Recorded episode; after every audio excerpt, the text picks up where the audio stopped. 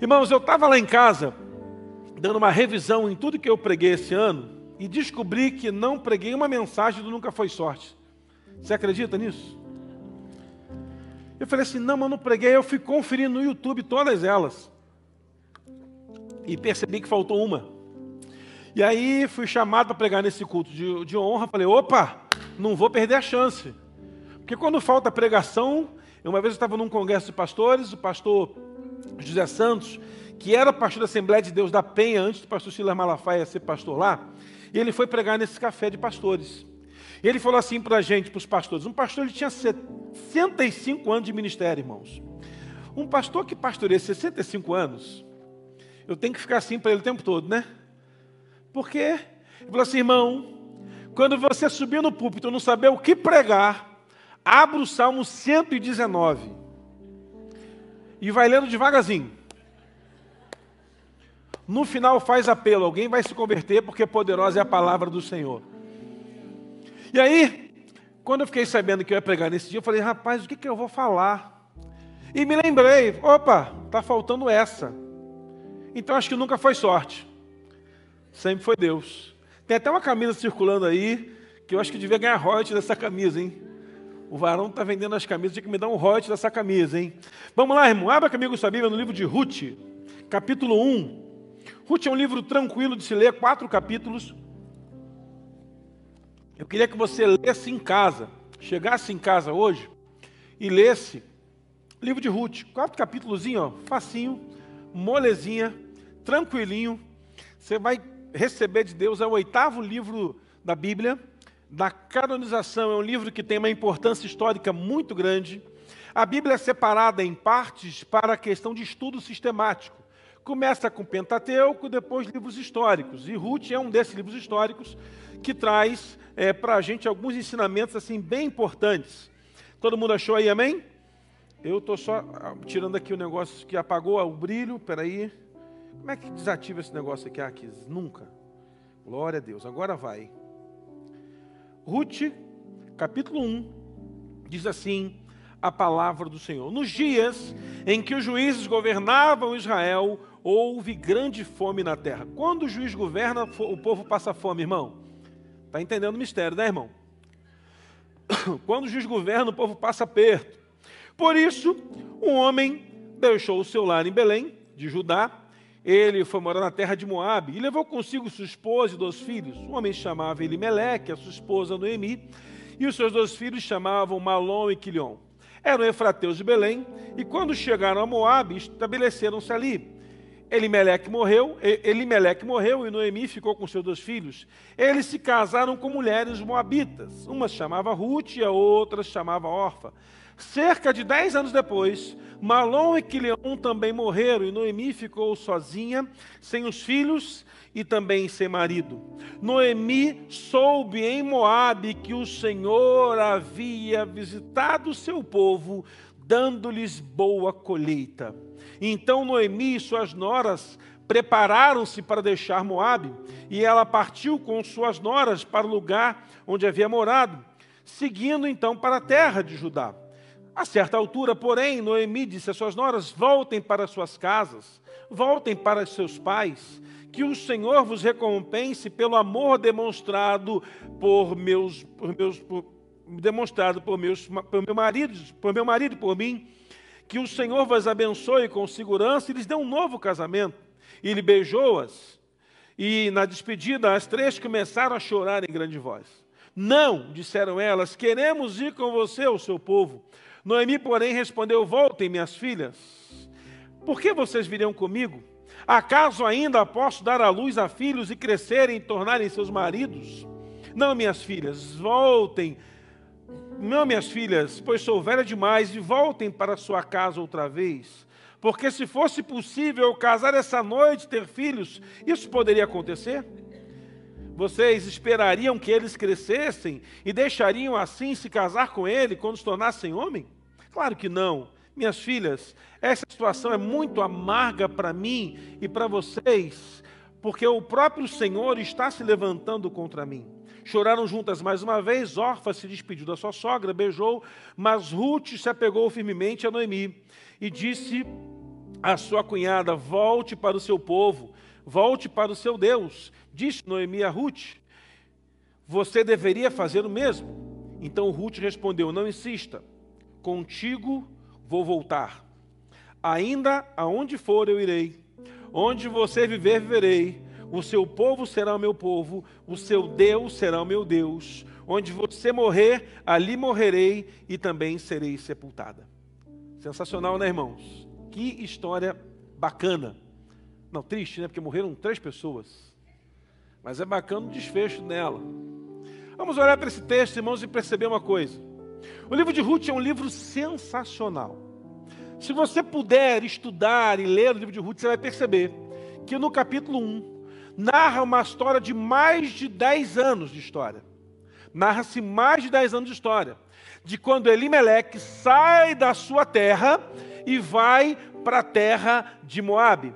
Ao chegar ali, esse homem se estabelece com a sua mulher, seus filhos, e ele começa a desenvolver a sua vida. Seus filhos se casam, ele morre, os filhos se casam, os filhos morrem, e passam-se. O capítulo 1 de Ruth são mais de 10 anos de história. No capítulo 2, um dia só. Interessante, né?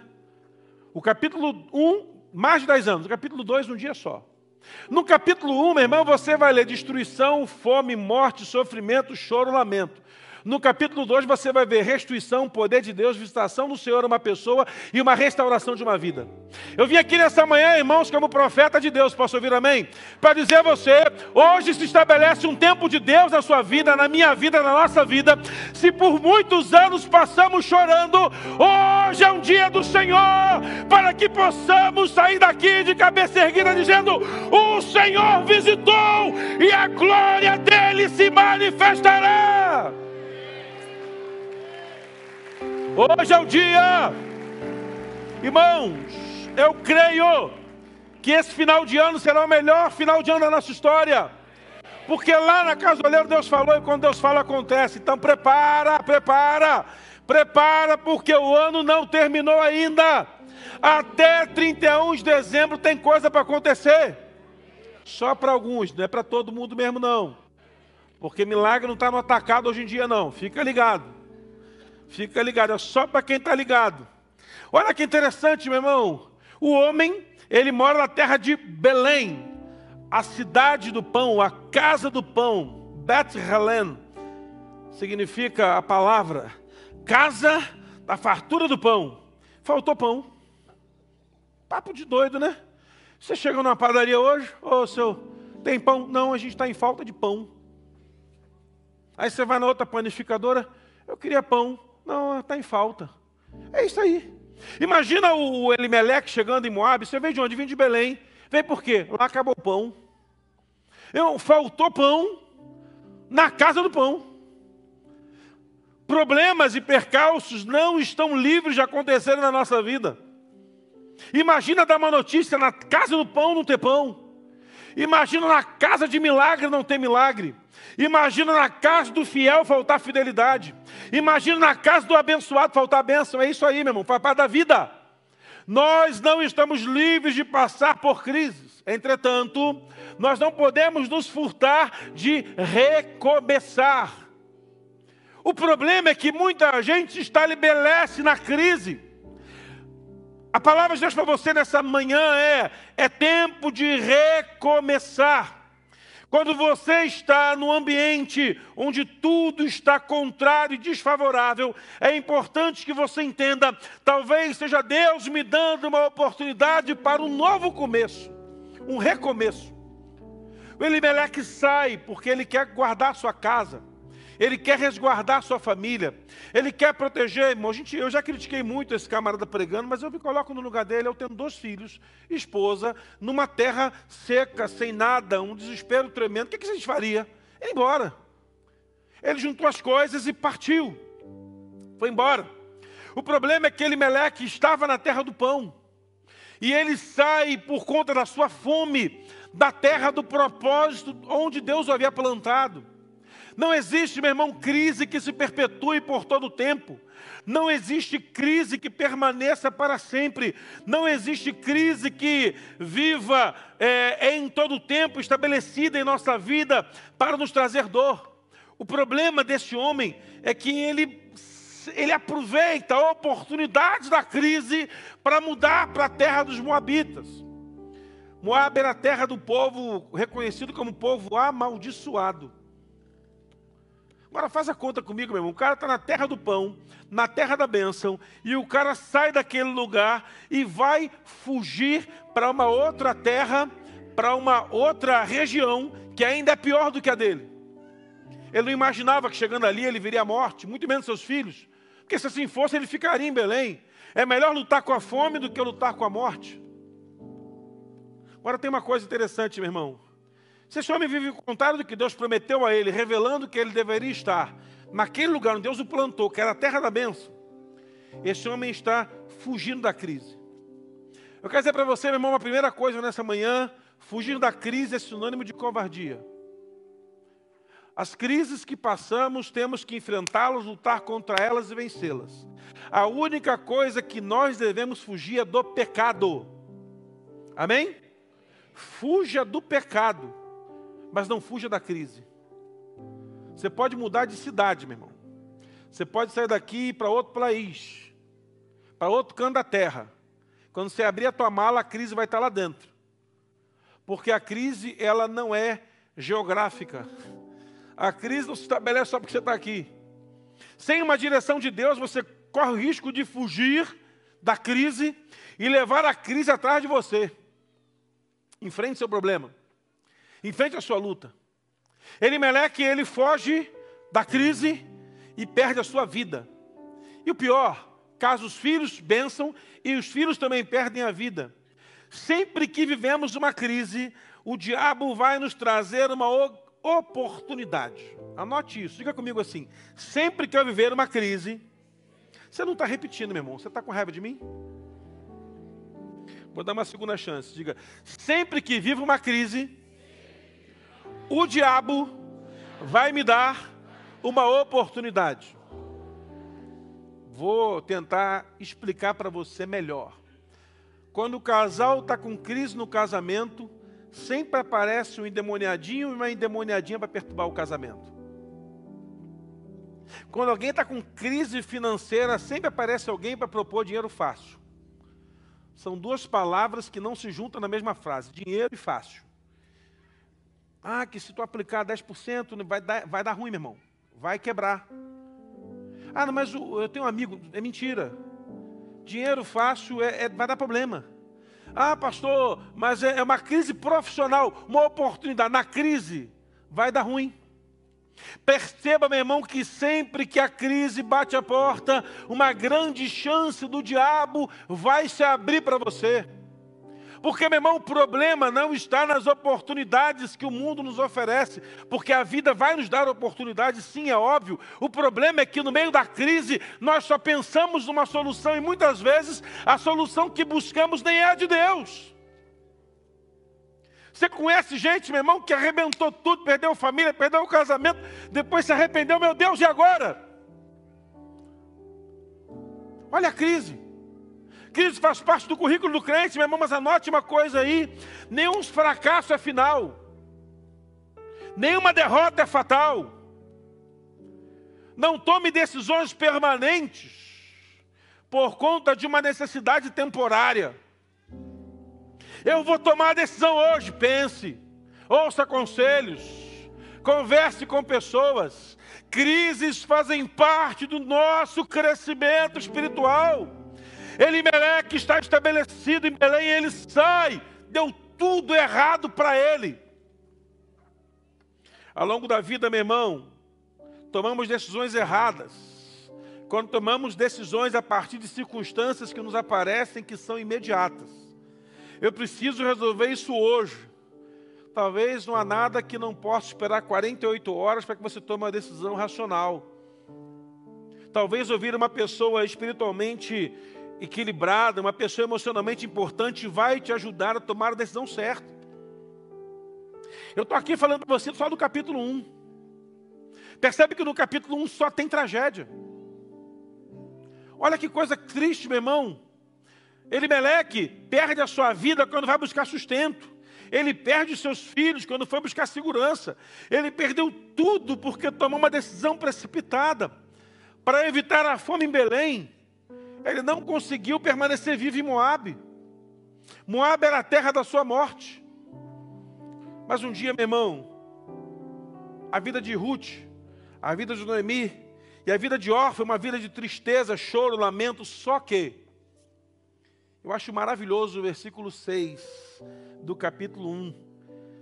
A Bíblia diz assim: Então levantou-se as suas noras e foram retomar que é e levantou suas noras para que pudessem retornar à terra de Moabe, pois havia retornar à terra de Moabe, pois haviam ouvido na terra de Moabe como o Senhor havia visitado o seu povo dando pão. Não há notícia ruim que se perpetue para sempre. Uma boa notícia veio aos ouvidos de Ruth, de Orfa e principalmente Noemi. Na terra do pão, voltou a ter pão a esperança voltou em Belém. É hora de voltar para casa, é hora de voltar para Belém, é hora de voltar porque Deus sempre tem uma notícia favorável àqueles que permanecem fiéis a Ele. Eu vim aqui para dar uma notícia a você, meu irmão. Se você passou alguns anos gemendo e sofrendo, essa semana Deus pode visitar a sua vida como a resposta do céu, mudar seu quadro, mudar sua história para sempre em nome de Jesus. Porque na nossa vida nunca vai ser sorte, sempre vai ser Deus. Olha isso. Receber notícia, o Senhor visitou seu povo. Quando o Senhor visita o povo. Como é bom quando na Bíblia tem a expressão, e Deus visitou o seu povo. Como é bom olhar na Bíblia e encontrar a expressão, e Deus falou com o seu povo. Como é bom olhar na Bíblia e Deus falou através do profeta. Como é bom olhar no texto e Deus esteve com o seu povo. E Deus se fez presente. Meu irmão, nessa manhã Deus está presente nesse lugar. E se a gente ler um capítulo com mais de 10 anos de tragédia, vamos observar daqui para frente um novo tempo se estabelecendo na vida de alguém que fez uma aliança com Deus. Eu quero convidar você a uma aliança com Deus nessa manhã. Elas receberam notícia, Deus visitou seu povo. E agora Noemi quer ir embora. Vamos embora. Junta tudo vamos embora. E começaram a caminhar, juntaram as coisas. E estão saindo de Moab as três viúvas, caminhando em direção a Belém. E no meio do caminho, Noemi para e pensa: não tem por que vocês irem comigo, vocês são daqui. Voltem para casa do pai de vocês. Volta para casa. Não tem lógica. Vocês são da terra, eu, eu que sou de Belém. Fiquem aqui. Deus puniu a mim. Porque tem pessoas, irmãos, que se decepcionam com pessoas. Quero contar um segredo para você, meu irmão. Eu sou pastor há 20 anos. Eu acho que eu sou a pessoa que, nesse lugar, que mais decepcionei pessoas nesses 20 anos. Às vezes tem que tomar uma decisão e não dá certo e, puxa vida, culpa do pastor. Quer aprender uma coisa, quando a culpa não é do diabo, a culpa é de quem? Como é que vocês sabem, gente? Vocês também têm essa mania de culpar o pastor aqui? Quando a culpa não é do diabo, ah, isso deve ser culpa do pastor. Eu sei, meu irmão. Mas eu vou até as pessoas, às vezes, peço desculpa, peço perdão, vou lá, lavo o pé do sujeito, está tudo certo. Pessoas decepcionam com líder de célula. Líder de célula às vezes toma decisão, líder de ministério, diácono, porteiro da igreja. Alguém decepcionou. Mas quando alguém está decepcionado com Deus, assim como Noemi está, ela quer voltar para a terra dela sozinha, porque talvez não queira passar vergonha de chegar acompanhado e dizer: olha, deu todo errado o planejamento que tomamos há mais de 10 anos atrás.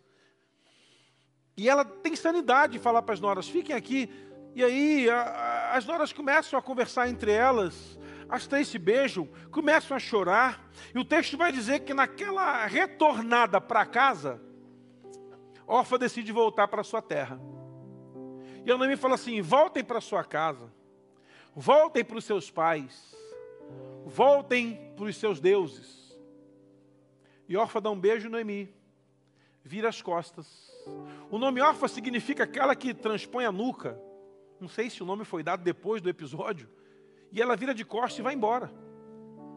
Mas Ruth fala assim: não, não vou. Vou ficar com a senhora. Porque a senhora está sofrendo viúva como eu estou sofrendo. A morte visitou a senhora e me visitou. Somos uma família. Embora não temos o mesmo sangue, a partir de hoje, a sua casa será minha casa. Suas decisões serão as minhas decisões. Seu povo será meu povo. E Ruth fala uma frase, irmãos, que marca uma atmosfera espiritual. Ela fala assim: O seu Deus, a partir de hoje, será o meu Deus. Eu acho que o Senhor está lá no trono e falou: opa, peraí, peraí. Agora, essa mulher converteu. Eu vou ter que mudar esse quadro. O poder de uma aliança com pessoas mudam a nossa história. Orfa retrocede depois do conselho de Noemi, no versículo 15. Volta para sua casa, volta para o seu povo, volta para os seus deuses. Vai você também, Noemi, Ruth, com a sua cunhada, mas Ruth quer uma experiência com Deus de Noemi. Ainda que Noemi esteja decepcionada com Deus, achando que Deus é o culpado da sua dor, a Ruth ainda crê que confiar no Deus da Noemi é melhor do que voltar para sua casa e se agarrar aos seus falsos deuses. Meu irmão, você não sabe o potencial que a sua crise pode gerar mudança em pessoas.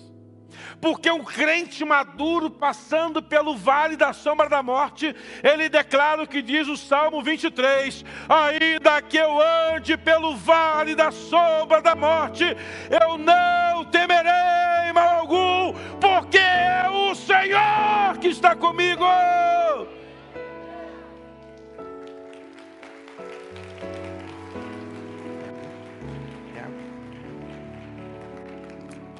Um crente maduro na crise responde com maturidade.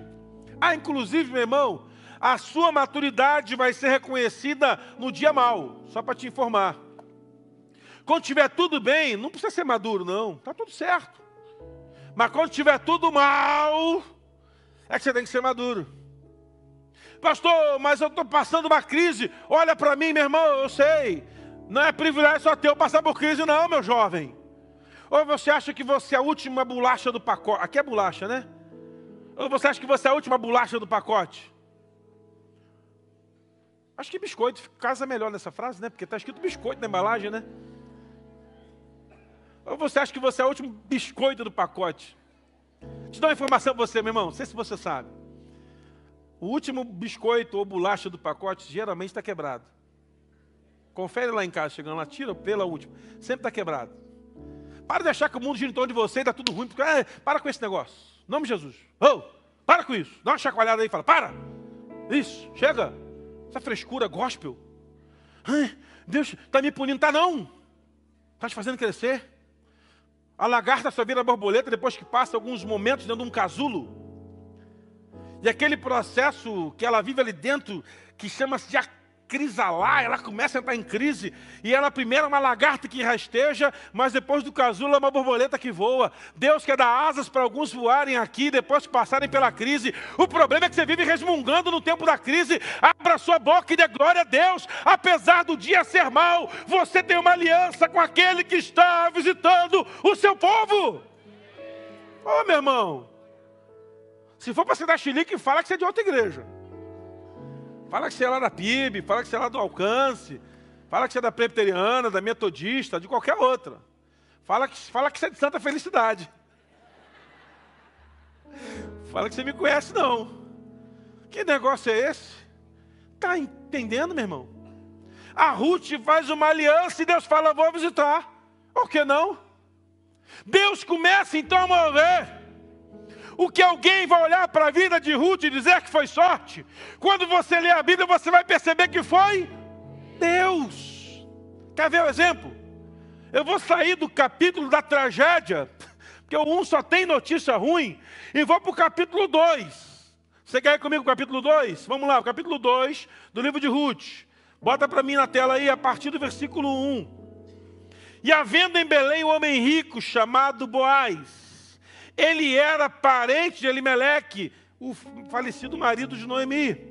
Certo dia, a Ruth, a Moabita, disse a Noemi: Deixa-me ir ao campo, ver se alguém, em sua bondade, me permite colher espigas e cereais que sobram. Dá uma parada aqui. Na lei de Levíticos, capítulo 19, havia uma regra. É o único povo na Bíblia e é o único povo na história que nós conhecemos que permite, permitia e ainda permite que as pessoas, que os estrangeiros, os sofredores, os órfãos, os viúvos, necessitados, pudessem pegar o que sobrava da colheita. Então tudo que colhia caía no chão, eles podiam pegar e levar para casa. Olha o que acontece, meu irmão. Noemi é, abençoa Ruth, fala: vai lá, minha filha, busca lá o que você pode buscar. Olha aqui a história de Ruth. Ruth é viúva, ela é, olha, é viúva, já tinha sofrimento por causa disso, lá em Israel. Estrangeira, não tinha vez. Pobre, porque não tinha nada. Ela era uma pessoa improvável, ainda era moabita amaldiçoada. Era impossível que Ruth conseguisse alguma coisa na vida. Mas só em Belém, que ela poderia, em Jerusalém, que ela poderia colher o que sobrava. Então ele ia colhendo, à medida que as espigas dos catadores iam caindo, ele ia colhendo alguma coisa para comer naquele dia. Percebe que história interessante, meu irmão? Se no capítulo 1 são 10 anos de sofrimentos e perdas e mortes, decepção, mudança de desencontros, a gente lê uma história de tragédia e sofrimento, no capítulo 2 a gente percebe um preparo especial do Senhor. Tudo se torna diferente, tudo se torna é, assim, como é que eu posso dizer para você? Se torna novo na história. Por quê? Vamos lá, vamos voltar para o capítulo 2 aqui, para a gente continuar a leitura do capítulo 2. E certo dia, assim, e Noemi respondeu: Está bem, minha filha, pode ir. Ruth saiu para colher as espigas após os ceifeiros. E aconteceu que ela, indo trabalhar no campo que pertencia a Boaz, parente do seu sogro Elimeleque, enquanto Ruth estava ali, Boaz chegou de viagem em Belém e começou a saudar os ceifeiros.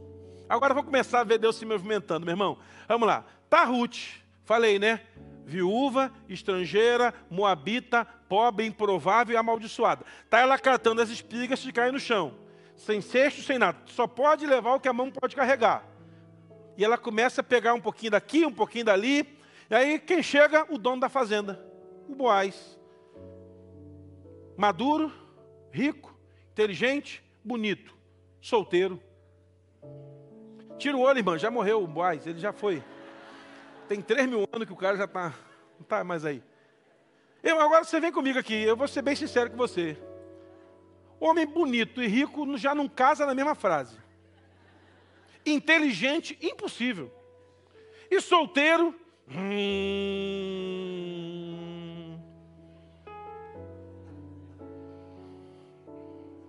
bonito, rico, inteligente, solteiro. Difícil, hein, minha irmã? É difícil. Tem, tem. Tem aí, amém? Tem aí? Me dá depois o zap dele que eu vou bater um papo, porque saber as informações. O cara está todo. O dono da, dono da fazenda, o Boaz, o rico, chegou lá. A Ruth tem pelo menos, estudei lá, pelo menos 50 fazendas para entrar. Ela entra na fazenda do Boaz. É sorte, meu irmão? É quem? Pelo menos 50. Ela entra e começa a colher. O Boaz está lá olhando. O Boaz tem uma penca de donzela que serve na casa dele, que ele é rico. Donzelas virgens. Ele olha e fala assim: quem é aquela moça ali diferente? E, é, e, e o cara fala: ah, essa aí é a Ruth. E conta a história da Ruth. Ela foi casada com o filho de Elimelec, que é parente seu, de linhagem sua, parente seu. Talvez até isso possa atribuir a ida dela àquele campo, não sei. Mas, e conta a história, está viúva, está sofrendo, está mal. Aí ele fala, chama ela aqui. Vem cá, minha filha, o que está acontecendo? Se você quiser beber água, bebe dos meus trabalhadores. Se você quiser comer alguma coisa, senta aqui, vamos comer. Ele pega o pão, pega o vinho, molha o pão no vinho, os dois comem juntos, ele agora pode pegar à vontade. Dá uma cesta para ela. Ninguém incomoda a Ruth.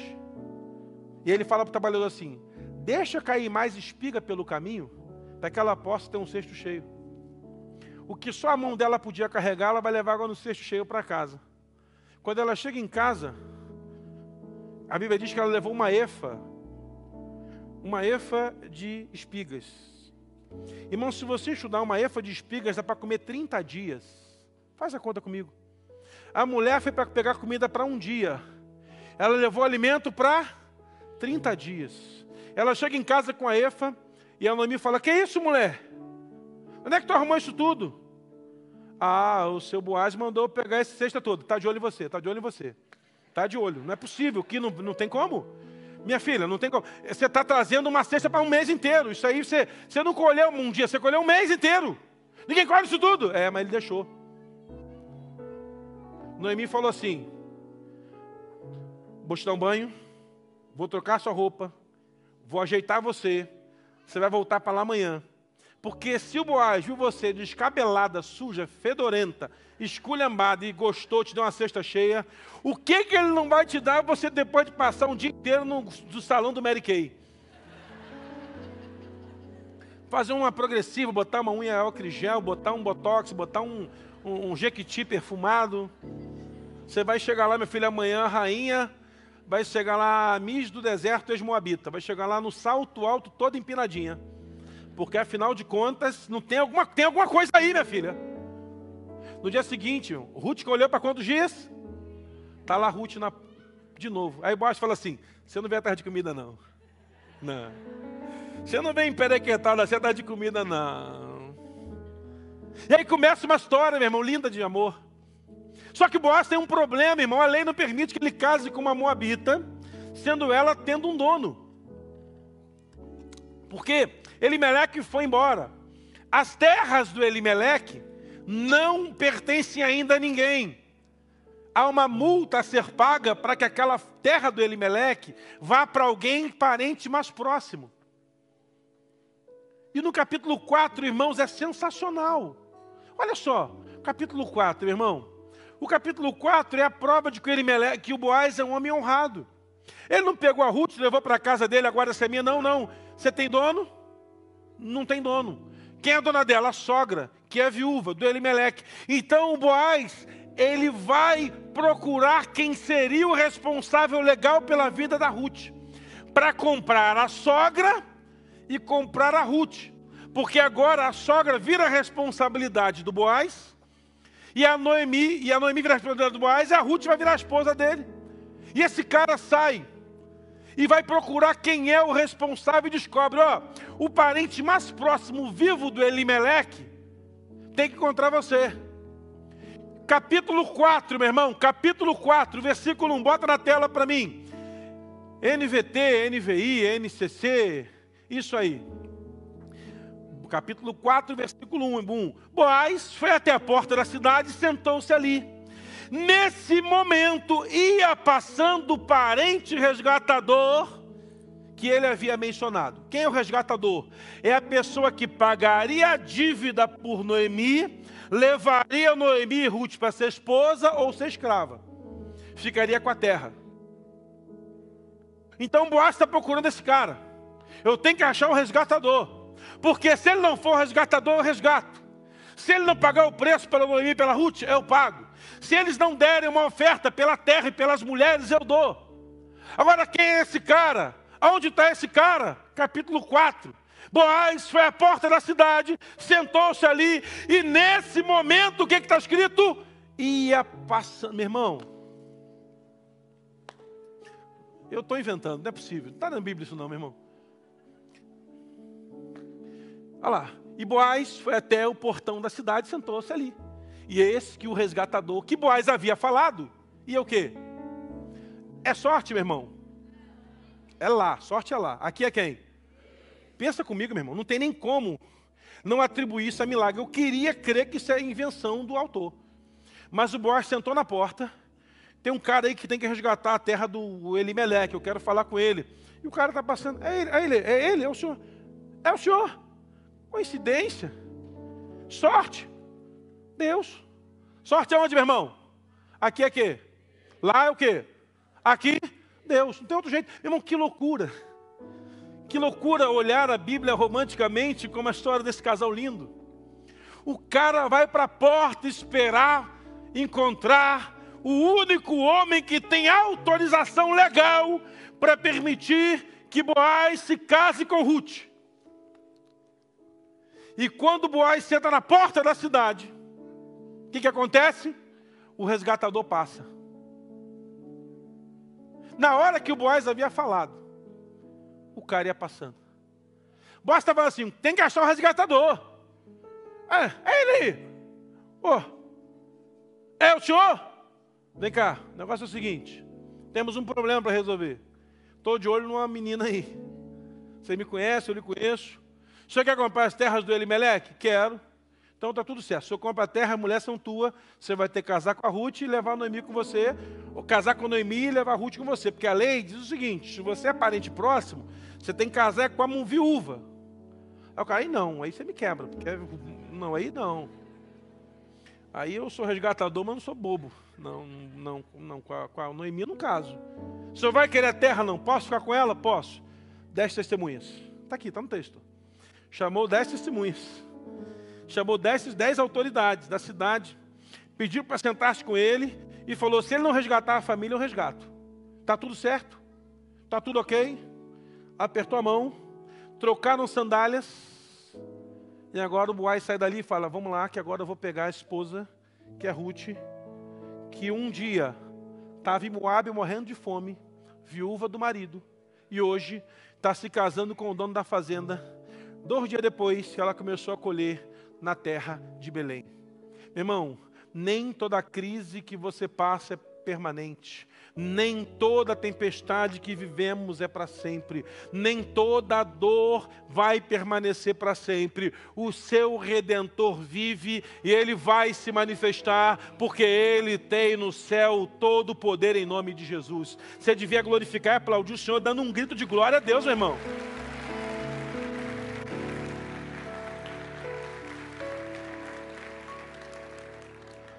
É impressionante, meu irmão, que o Boaz virou o resgatador da moça.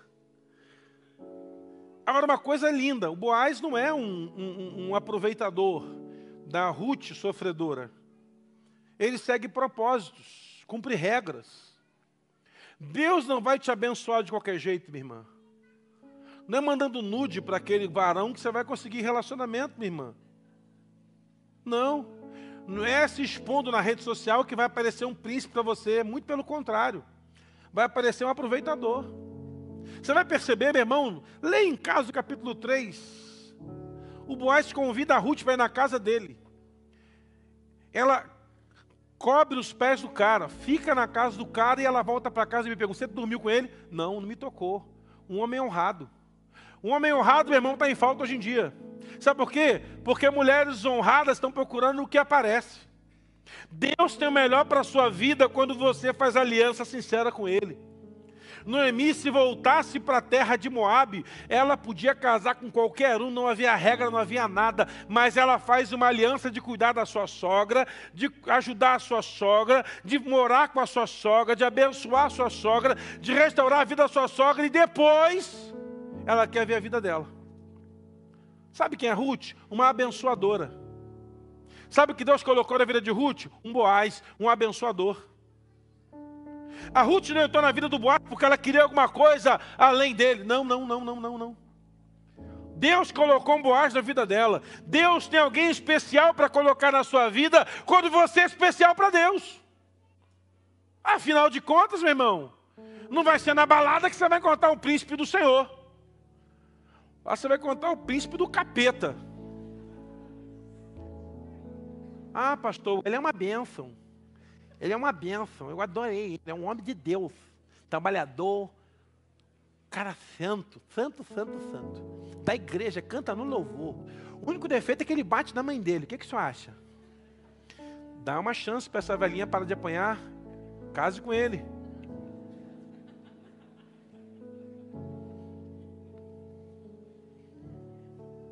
Louco, meu irmão. Que negócio louco. Hoje em dia o povo ficou doido, meu irmão. O povo de crente quer pergunta para a resposta que ele já tem. Sabe que vai dar errado. Sabe que vai dar errado. Está tudo errado. Irmão, andar em santidade é pagar preço. Ruth poderia voltar para a terra dos Moabitas e lá ela contar a sua história e falar: Uau, dá para escrever um livro, dá para fazer um podcast com você pela sua história. Você vai ficar famosa, vai ter like. Não, vou lá para a terra, você é estrangeira, vai piorar a minha situação porque lá eu ainda sou amaldiçoada, porque Moabita era amaldiçoado lá em Belém. Não serve. E essa mulher faz uma aliança com Deus. As circunstâncias podem ser todas contrárias à sua vida, mas se Deus estiver ao seu lado, tudo se torna favorável em nome de Jesus. tudo se torna favorável. Pastor, vou precisar de muita sorte. Nunca você vai precisar de sorte. Você só vai precisar de Deus. Noemi faz uma aliança com a sua sogra. E Deus falou: o quê? Essa moabitazinha está largando a vida dela, vai me servir, agora eu vou cuidar dela. Essa jovem cai nos cuidados do Senhor. Mais de 10 anos de sofrimento e um dia de grande colheita. Ela foi vista por o único homem que ela precisava ser encontrada. O que é interessante, meu irmão, é que a vida dessa mulher muda completamente. Ela pega o filho e entrega na mão da Noemi. E Noemi está numa crise de identidade tão grande, porque ela é crente, Noemi também é crente. Ela contou para Ruth sobre a regra da colheita das espigas, o que poderia pegar. Ela conta tudo para Ruth. Só que ela está em crise de identidade. Quando ela chega na terra, as pessoas olham, olham a Ruth chegando e falam assim, a, a Noemi chegando e fala, Noemi, sofredora, perdeu o marido, que vida louca. Ela, não, meu nome não vai ser mais Noemi. Aqui era agraciada pelo Senhor, agora vai ser Mara, amarga. Meu nome mudou. Agora vou me chamar de Mara, eu quero mudar minha identidade, porque o momento que eu estou passando não me permite ser quem eu sou. É interessante, meu irmão, que pessoas com crise de identidade, quando passam por uma adversidade, ficam desmioladas. Esquecem até as promessas de Deus. Quer ver um exemplo? Pessoas que viveram milagres do Senhor, hoje, abandonaram a fé pós-pandemia, durante a pandemia. Que loucura, irmãos. Deus prometeu ser fiel conosco até o final. Mas nós também temos que ser fiéis a Ele até a morte. Só assim tem coroa da vida. Sabe qual é o nosso problema, irmãos? Crentes circunstanciais. Somos apaixonados por Jesus quando está tudo bom. Mas quando as coisas vão mal, quando o dia mal bate a porta, é que as pessoas vão reconhecer quem somos. Quando a crise bate na empresa, é que queremos encontrar o fiel dizimista, o fiel ofertante. Quando a crise bate no casamento, é que vamos encontrar o marido fiel. Um pastor amigo teve uma esposa, ele teve um câncer nas partes genitais dessa senhora. Nove anos sem uma relação com a esposa. Nove anos, irmãos. O cara passou nove anos levando a esposa para um tratamento de câncer agressivo ao extremo, sem ter relação com a sua esposa. E esse homem ia para a igreja de noite, ajoelhava e chorava: Seu Deus, ou o Senhor cura minha mulher, ou o Senhor faz alguma coisa comigo que eu não estou aguentando mais, estou subindo pelas paredes, Senhor, eu não estou aguentando mais, o Senhor me visita. E um dia eu fui pregar na igreja dele, a gente sentou no gabinete e começamos a chorar junto, porque eu me coloquei na dor dele. Falei, rapaz, nove anos, nove anos, cara. E assim, minha mulher fala, cara, me larga, arruma outra. Não, eu casei com você até que a morte separe. Ele tinha um filho de onze. E não vou largar você nem um minuto. A sogra foi falar com ele. A sogra foi falar com ele. Meu filho, você não vai aguentar, deixa essa mulher. Não, sogra, você está doida. Isso aqui vale muito. Vale muito para quem serve a Jesus. A moça faleceu, irmãos. Sepultamento triste demais. E esse camarada sepulta a esposa, vai para fora do Brasil, fica seis meses fora do Brasil, volta para cuidar da igreja que o Senhor deu a ele, entregou para ele, confiou a ele. E esse homem cheio de Deus, cheio de Deus. E de autoridade para dizer para as pessoas assim, irmãos, esperem. Deus tem o melhor para a nossa vida. Quantas oportunidades de pecado bater a porta dele. Quantas irmãs, aleluia. Pastor aí, ó, sofrendo. Oh, e ele era, ele era não, ele é bonitão, fortão, saradão, né, malhava. Acho que para estender as energias lá na, nos testosterona baixar no, no ferro da, da academia cara se casou de novo. Deus do ministério tem dado a ele um ministério lindo demais. E sabe o que me impressionou? Que as pessoas mais próximas não acreditavam na fidelidade de um homem de Deus. Sabe o que é impressionante, meu irmão?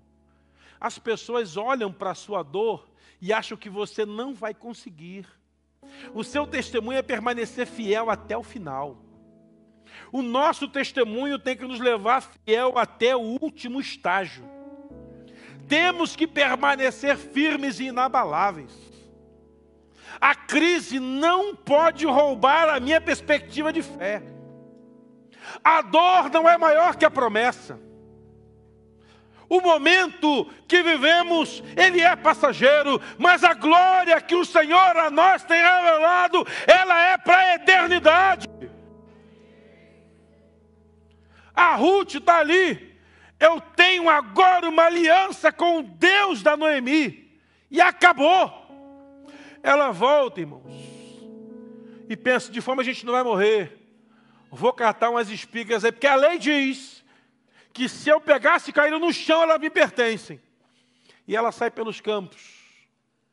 E Deus prepara um homem especial para ela. É interessante que o Boaz é rico. Poderia ter se casado com tantas outras mulheres. E a química nunca aconteceu. Tem um negócio da química que dá no casamento aí, né? Aquele negócio. Quando o Boaz viu, começou a incendiar. Essa moça aí me serve, hein? Essa moça lá em casa, hein? Oxe, diferenciada, catadora de espiga. Tem todo um. Opa, quem é, hein? Quem é? Ah, é a viúva do Elimeleque. Ah, vou deixar, vai dar muito trabalho. Ela é viúva do filho dele, vai dar um trabalho danado, porque tem que achar resgatador, comprar. Minha irmã, relacione-se com um homem que pague o preço pela sua vida. Relacione-se com um homem que esteja disposto a estar ao seu lado no dia difícil, no dia mau. Relacione-se com uma mulher que seja mais apaixonada por Jesus do que você, meu jovem. Um dia um papai perguntou, pastor, qual o segredo para casar bem? Case com alguém que é mais Jesus do que você. Aí esse menino, mas eu amo muito. Ah, então Deus vai te dar uma que ama muito também. Alguém que divida contigo macarrão de lasanha. Lembra dessa? Estava no primeiro ministério, irmão, numa prova tremenda. Prova total, irmão, prova total. Eu tinha um chevette que só a graça de Deus para aquele chevette. O carro tinha podre até no documento. Prova total, total. Estou em casa, nada, Vinícius pequeno, peguei, só tinha um macarrão de lasanha. Falei, não dá não, irmão, Senhor, tu é comigo. Tem aquele cartão ainda? Tem, vamos lá fazer compra, mas pagar, não, vamos lá. Vamos, meu irmão, isso é um milagre da minha vida.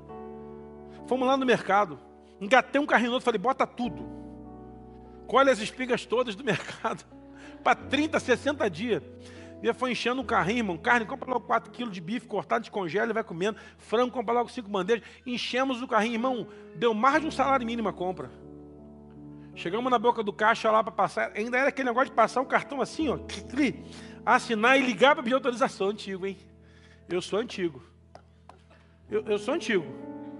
Eu sou vintage. Falei assim com a menina assim. Minha falou, dá para parcelá-la? E não parcela mais não. Falei, aí quebrou a gente. Falou assim, vamos devolver. Pô, na fila do mercado já passou tudo. Não, passa lá a vista lá. Vai passar a vista.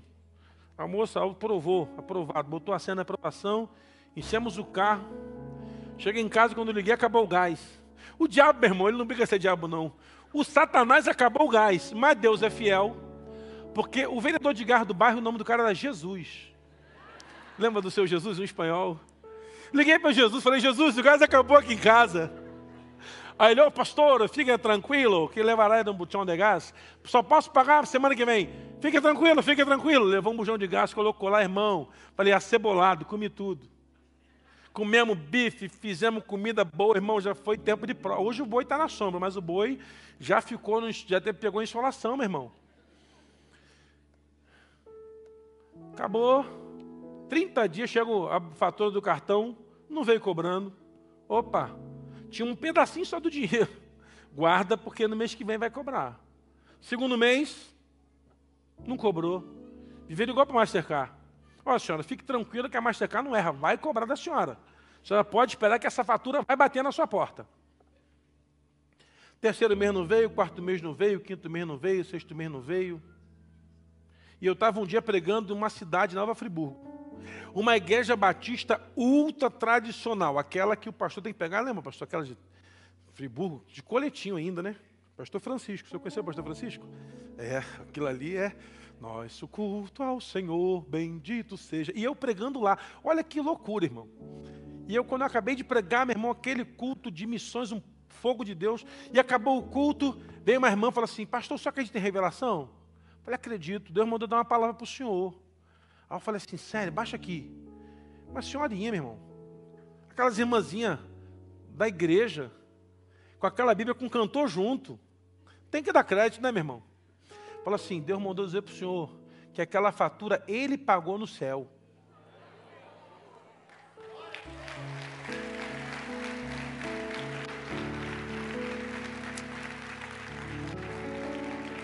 Eu olhei para aquela moça, senhora daqui da igreja? Sou, sou aqui da igreja, dou aula para novo crente. Continua, minha irmã.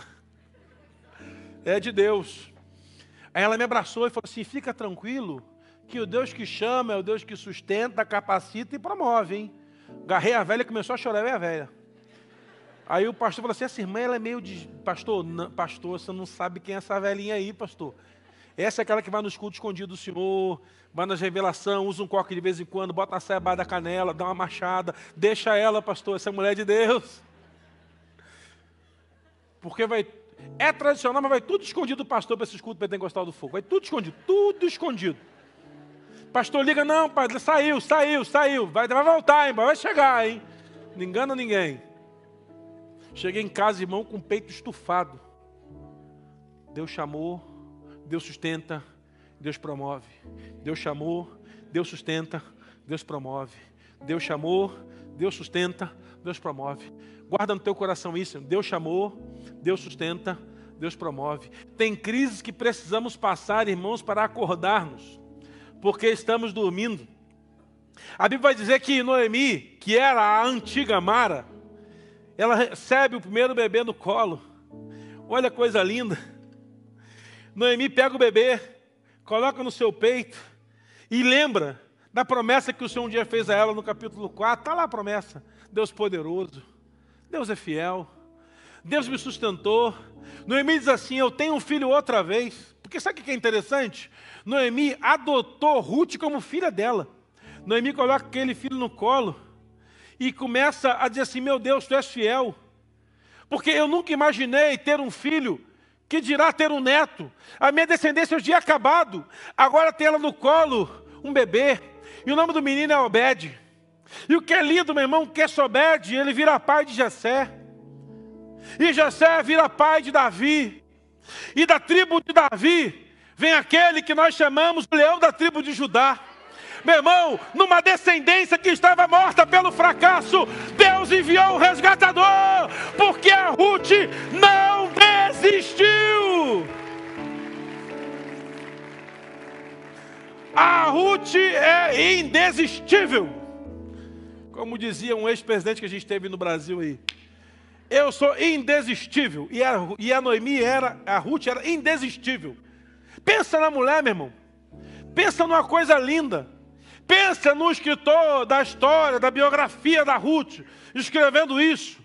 E eu imagino que o autor da história devia estar chorando, pensando: meu Deus, como pode existir um Deus tão fiel que uma pessoa consegue passar 10, 11, 12, 13 anos sofrendo, mas ela permanece firme e ao final a promessa se cumpre?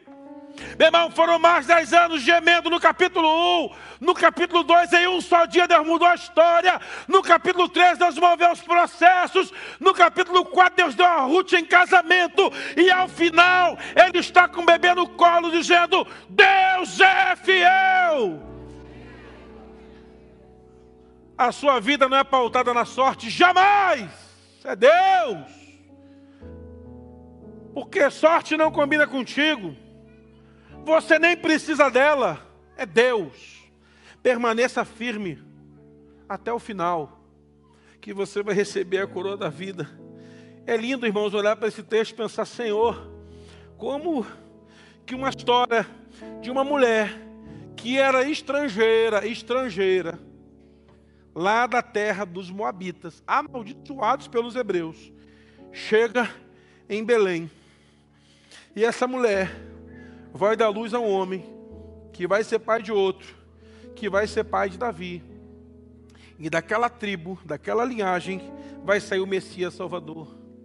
Se a gente quiser trazer uma associação cristocêntrica ou cristológica para esse texto, a impressão que eu tenho é de que Ruth pode representar a igreja sofredora, perseguida, amaldiçoada pelo mundo à sua volta, que colhe as migalhas que caem da mesa do seu Senhor. Eu posso fazer uma, uma transliteração cristológica, pegando o Boaz como o Messias, amando essa noiva perdida, sofredora, que permaneceu fiel na tribulação, dando a ela pão e vinho na ceia, recebendo ela como noiva e dando a ela a chance de ser a restauradora de uma geração que está perdida. Viu como é que o texto de Ruth é legal? Ruth aponta, porque todos os livros da Bíblia apontam para o Messias. Um dia eu vou falar sobre isso. Gênesis, todos eles apontam para Cristo, todos são cristocêntricos. Mas isso é sensacional, porque pega uma noiva sofredora, amaldiçoada, arrebentada, porque a gente não presta não, irmão. Mas é ruim. Qualquer chance a gente pula fora. Mas aí o Senhor se apaixonou por nós. Ele olhou do Calvário e falou: Vou transformar essa igreja. E essa mensagem tem a ver comigo, com você. Sabe por quê, meu irmão? Porque um dia nós éramos o capítulo 1 da história de Ruth, sofredores. Perdemos tudo. Só nos sobrava o inferno e as trevas. Mas lá na cruz, um Senhor Jesus olhou para nós, em um só dia, remiu o pecado de toda a humanidade nos comprou com alto preço. Porque quando o diabo olhou para a igreja, falou: não vale a pena comprar, não, não dá, não, vai dar certo, não. Mas Jesus pagou um preço altíssimo, me transformou, te transformou, nos transformou.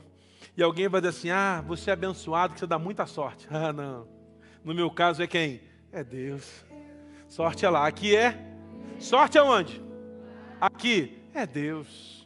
Vamos orar ao Senhor, meu irmão. Eu quero abençoar a sua vida nessa manhã.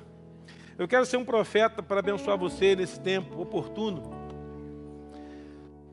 Eu sei, meu irmão, que você está aqui passando um vento tremendo às vezes. Pastor, eu estou num vendaval, não são dez anos, mas são cinco meses, são dez meses, não importa o tempo. A crise é gigante.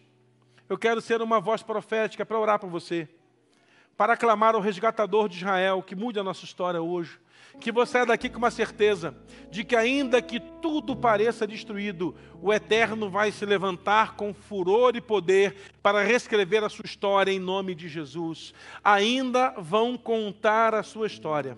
Ainda vão contar a sua história. Todos desistiram, mas você permaneceu firme. Pastor, mas é um diagnóstico de doença há muitos dias, muitos meses, muitos anos. Hoje eu estou aqui para dizer a você, assim como Boaz, em um só dia mudou a história de Ruth. A palavra profética do Senhor pode mudar você nessa manhã, na autoridade no poder do nome de Jesus. Então quero que você curve sua cabeça, olha ao Senhor. Eu quero orar com você nessa manhã. E se algo apresentar a Deus, os últimos anos, que tem sido um motivo de dor, de lamento, de choro, de perturbação, de perseguição que você tem carregado até hoje. Nesta manhã, no dia 26 de novembro de 2023, Deus vai colocar uma palavra final a você e você vai se levantar desse altar para um novo tempo na sua vida, confiando de que sorte você não precisa, porque você já tem Deus. Pode sair do seu lugar e vir até o altar do Senhor. Vamos adorar o Senhor enquanto a gente adora. Você se movimenta e os intercessores que estão de plantão aí podem vir orar por esse povo especial nessa manhã. Pastor, eu já quebrei, perdi tudo. Hoje é um bom dia de restauração da parte do Senhor.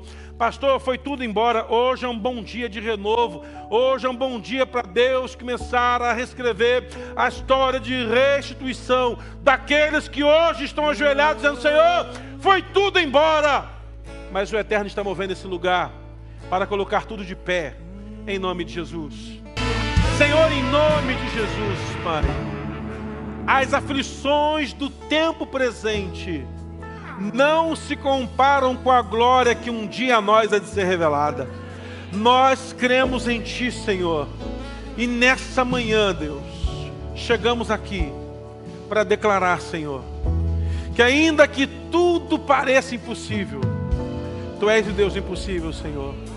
Tu vai prover de novo, Senhor. Confiamos em Ti, Deus.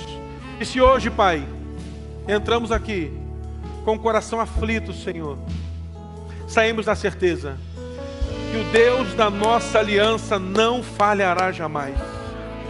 O Deus da nossa aliança não falhará jamais. Voltaremos daqui para casa, Senhor, conscientes de que o Jeová Jireh, o da provisão, vai se levantar do trono e vai se mover em nosso favor, em nome de Jesus. Aplaude e glorifique ao Senhor, meu irmão. Aleluia! Aleluia! Mais forte, mais forte, aleluia! Deus é fiel! Deus é fiel! E ao final, Ele se manifestará com o seu poder e a sua glória, para que você ande por aí testemunhando, dizendo: Olha, quando todos acharam que não tinha mais jeito, o meu Deus, o Jeová Jireh, se moveu e mudou a história. Deus te abençoe. Viva uma semana debaixo da promessa do Senhor. Culto de homem terça-feira, vigília sexta-feira, culto sábado, culto domingo. Um mês de dezembro poderoso para a sua vida. Vai em paz em nome de Jesus. Vai cantando, vai cantando, vai cantando, vai.